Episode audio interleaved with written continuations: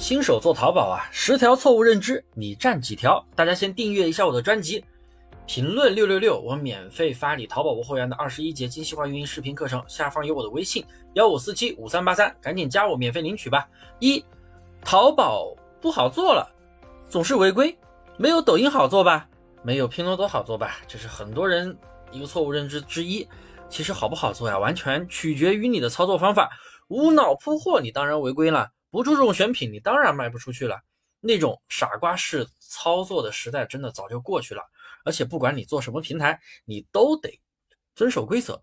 你大量刷动销被封店，然后你骂淘宝不好做了；你大量刷动销被抖音罚款，你你又说抖音不好做了，这似乎不太合逻辑吧？往往你说哪个平台不好做的时候，往往那个平台都有很多人一直在赚着钱，是不是？这样的人一般也成不了啥事。这是很真实的一句话，也很现实。二，做好选品了，为什么不出单？有人他说他选了内衣，有人他说他选择做灯具。我告诉你们，这不叫选品，你只是决定好你做什么产品，做什么类目而已。真正的选品是通过数据分析，选出竞争环境比较小的产品，我们叫它潜力款。这样的产品你选过来。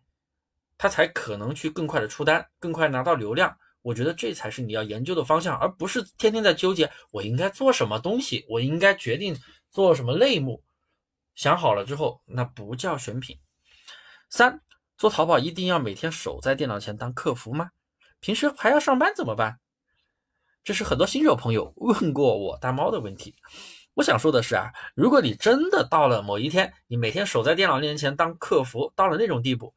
那你的收入可能是你上班的好几倍，甚至十几倍了。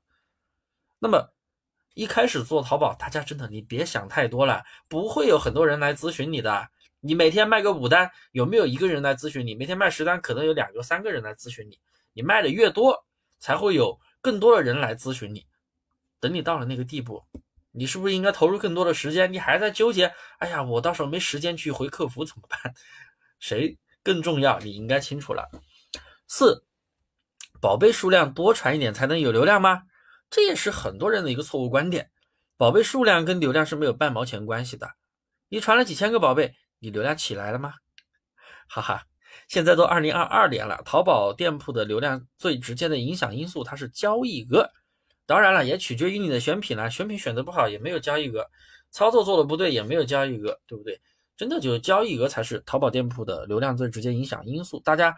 有一些人做过动销吧，或者说听说过动销吧，全店刷动销，全店动销率高，交易额也坑产也起来了，当然流量就起来了。当然那种那种做法我是不建议新手朋友去做的啊。封店五大批量多开店才能赚到钱，这也是很多人对店群的一个误解。为什么要开很多店才能赚到钱呢？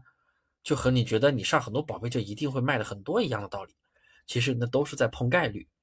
你去那些大店去看看，都是有爆款支撑的，所以你的店铺也要打造爆款，而不是去大量上货。今天这个卖，明天那个卖，哪天就全都不卖了。